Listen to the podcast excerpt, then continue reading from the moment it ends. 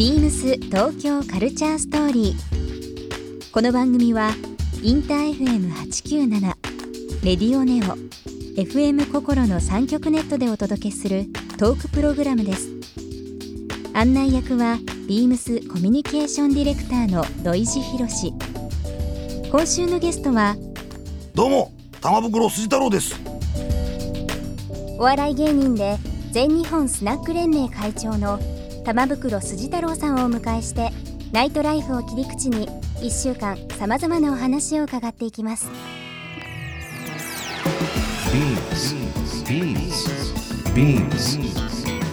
BeamsBeamsBeamsTokyo Culture Story Beams Tokyo Culture Story This program is brought to you by Beams ビームスありとあらゆるものをミックスして自分たちらしく楽しむ。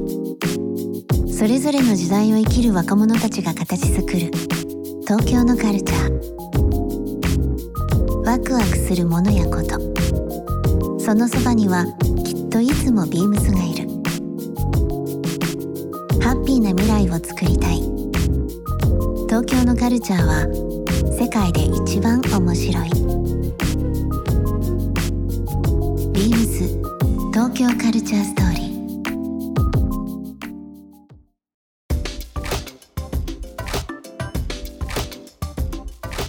ー改めてとなりますけどスナックという言葉、はい。まあ、スナックっていうのはどどこでどういう言葉で生まれて、はい発祥っていうのもちょっともしよろしければ教えていただまあ戦後復興っていうか、ええ。いう時代にですよね高度経済成長期で、うん。まあオリンピック東京オリンピックっていうのは、はい。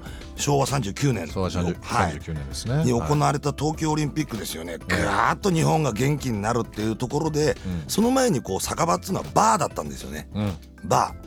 バーテンさんがいてお酒を飲む。バーですね。はい、そっからですねスナック。要するに何かこう軽食を出したいとか、ええ。そういったもので経あの経営の形が変わってきてえスナックっていうのができてきたんですなるほど、だからその高度経済成長でいいしもう猛烈に働いてる人たちが、うん。ああ疲れた。癒されたいっていうところでこうバッとスナックができてきて一気に増えたとなるほど。いうことなんですよね。今オリンピックの話ありましたけど、ええええ。まあ本当に来年再来年控えてて同じような形でもう今本当に多分まあ景気もまあいいと言われたりどうなんだろうという体感もありますけど昭和39年と同じようなまあ現象が起きますよね、まあ、オリンピックというふうな話をすると。そうするとこう今働き盛りの人たちが今多分癒しを求めてると思うんですよ、結構テレビをつければ本を雑誌の特集見れば結構その癒しっていう言葉が出ると思うんですけど、はいはい。第何時か分かりませんけどまたスナックブームっていうのがドンと来る可能性があるんですかやっぱ寄り戻しなんでしょうね。寄り戻し時代のね、ううん。んぐるっと一回りしてくるっていうことだと思うんですよね。洋服もですね、ええ。そのぐるっと一回りっていうのがあって多分じゃあ今年50、はいお年お年は一51 51歳ですよね。になります。ね私ちょうど10年違いますけどは今90年代流行ってるんですい、よね。90年代、はい、で90年代の時は70年代のそのまあちょっとこう、うん。新しく新しい解釈じゃないですけど、うん。結構こう20年とか15年、まあ、もっと30年とかいろんな形でこう周期が来てるんですけど。お酒もそういう形ですからまあカルチャー自体そうなんですかね。やっぱりこううん。何周もするもんなんですかね、なんかこう形違えど。あとやっぱりその間に全部食い散らかしちゃったからまたそこに戻るってことじゃないですか。スナックって多分そうだと思うんですよ。ああまあその雑誌の特集にしてもなんかまあラーメンだとか焼肉食べ放題なんとかすごいあったじゃないですか。グルメ雑誌と。か。はい。でその時にスナックって誰も手つけてなかったんですよ。全くつけてなかったです、ね。手つかずの自然なんですよ、うんもう知床みたいなもんだったんですよ。で俺やっぱスナックっていうのがあってあこれは誰も手つけてねえなっていうところで、ここはスナックだって始めて10年ぐらいになるんですよね。ええ。だけどなかなかねそこまで火がつくまで時間かかりますよね。時間かかりますうよ、ん。あの会社の後輩とかえ若い子ですね。若いスタッフとか連れて飲み行くんですよ、まあご飯食べて。で2軒目どうするって言ったらスナック行きたいですとかっていう声があってあスナックなんだと、えまあ、僕ら世代は全然あの馴染みがあるってのもあれですけどあじゃあ行く行く今まではなんかそれこそバーとかはカラオケ行きましょうとか、いうんボックスはね。ボックスとか、うん。っていうのが多かったんですけどあスナックと。20代そこそこですね。偉い、あれ？と思って。で行くんですよ。はちょっとねねみんなでまた歌歌おうよって。いうこれ順番で回ってくるんで20代まあ若い子ですね。2 5 6ぐらいの子にマイク渡すとですねなんとやっぱ昭和の歌謡曲を歌うんですよ。え偉い。今の曲じゃなくて。それこそお父さんお母さん世代の人たちを。が入ってんだ、なんでなんだろうと思ったんですよ、うん、その昔みたいに LP 買ったりレコード買ったりはテープ買ったりとかっていうのじゃなくてなんでなんだろうなと思ったら社会に出てきてはい。カラオケに行って、まあ、それこそ飲みに行って初めてスナックに行った時にあのスナックにあるモニター越しの歌詞に感動したらしいんですよ。曲の歌詞に。3分4分に閉じ込められたあの歌詞。物語がね。物語。うん。ああいうのがやっぱ衝撃みたいで。でその日のうちにメモ取って YouTube とかいろんなもので検索しても耳に入れると。おでそれで自分で歌うっていうのが若者には今流行ってるっていうのが今のスナックブームの一つのこううん。後押しになってるあ嬉しいですよね、うん。それは。うんだからね俺がね若い頃スナック行ってた時はやっぱりもう全然年代がね上の人がいたので、分かんないじゃないですか自分の世代。わかんないですもんね。だけどもうずーっと通ってるともうあのおじさんはあの曲って絶対分かっちゃうじゃないですか 歌詞出るわけですよね。またあの曲歌ってるまたなんだけどもう知らねえ自分の年代でもう絶対知らない曲なんだけど入ってきちゃう。ええ。でそれが自分が自然と歌えるようになるっていうこのまあスピードランニングって呼んでるんですけどスナック界スナック界の聞き流してるうちに、うん、歌えるようになっちゃうでもそれをこう続けてるとそのおじさんだけじゃなくていろんなお客さんのそういう自分が知らない歌あるじゃないですか、はい。それが入ってくるからすごいこう引き出しが増えるんですよね。うん、でそれを持って違うスナックに行ってで僕なんかまだ若かったから、ん。どうせ若けんだからね今流行りのね「米米クラブ」とか歌うんだろうとかなんかそういう顔してるんですよ。うん、だけどそこでもうすごい古い昭和歌謡とかを歌うとお前やるねと。なるほど。そこでまた会話が増えるわけです増えるんですよ。やっぱ若い人間が入ってくるとそこの常連さんたちってはい。あ外来種来た。ブラックバス入ってきたブラックバス入ってきた。思っちゃうんですよ。だけど俺は敵じゃないぞってところを見せるためにその曲で合わせたりとか。なるほどこれね楽しいのがあのリモコンあるじゃないですかリクエスト入れる、はいはいはい。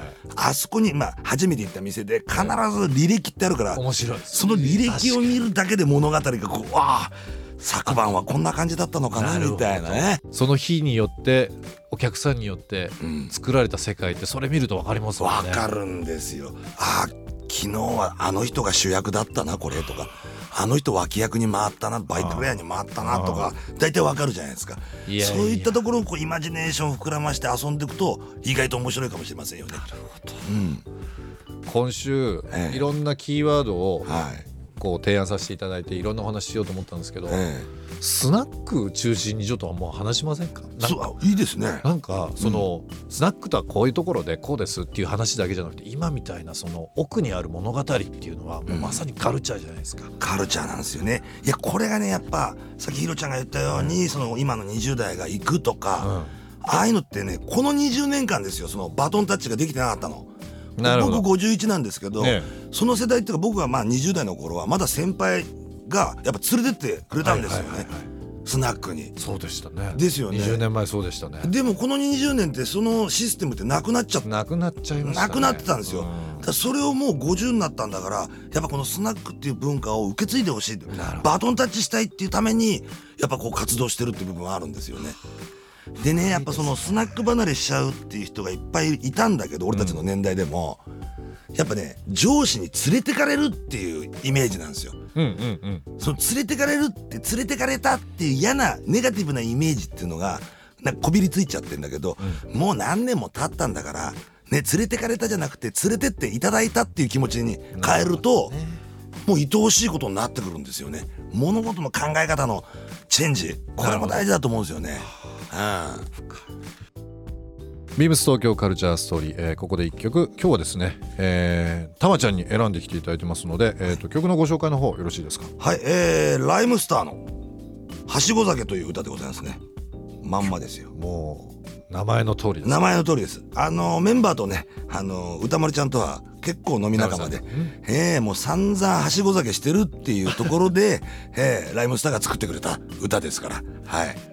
じゃあこのたまちゃんと歌丸さんが語って酒を飲んでるイメージをしていただきながらこの曲を聴いていただきたいですね。はあそうそうそうそう。ビームス東京カルチャーストーリー。番組では皆様からのメッセージをお待ちしています。メールアドレスは beams897 アットマークインター FM.jp ツイッターはハッシュタグ beams897 ハッシュタグビームス東京カルチャーストーリーをつけてつぶやいてください。またもう一度お聞きになりたい方はラジコラジオクラウドでチェックできます。ビームス東京カルチャーストーリー。明日もお楽しみに。beams ビームスオンラインショップ宇野光子です。ビーミングバイビームスの EC サイトの運営をやっています。ネット販売を通じていち早く商品の予約を受け付けるべく打ち出しやトレンドを加味してコーディネートの提案をします。ビーミングバイビームスはシンプルなオリジナル商品が多いので良い写真が撮れるように着こなしにはこだわって慎重にチェックします。海が好きで4年前からサップを始めました湾の外に出て行って見る景色は基地からは見ることができない景色で素晴らしく感動します beams 東京カルチャーストーリー Beams Tokyo Culture Story. This program was brought to you by Beams.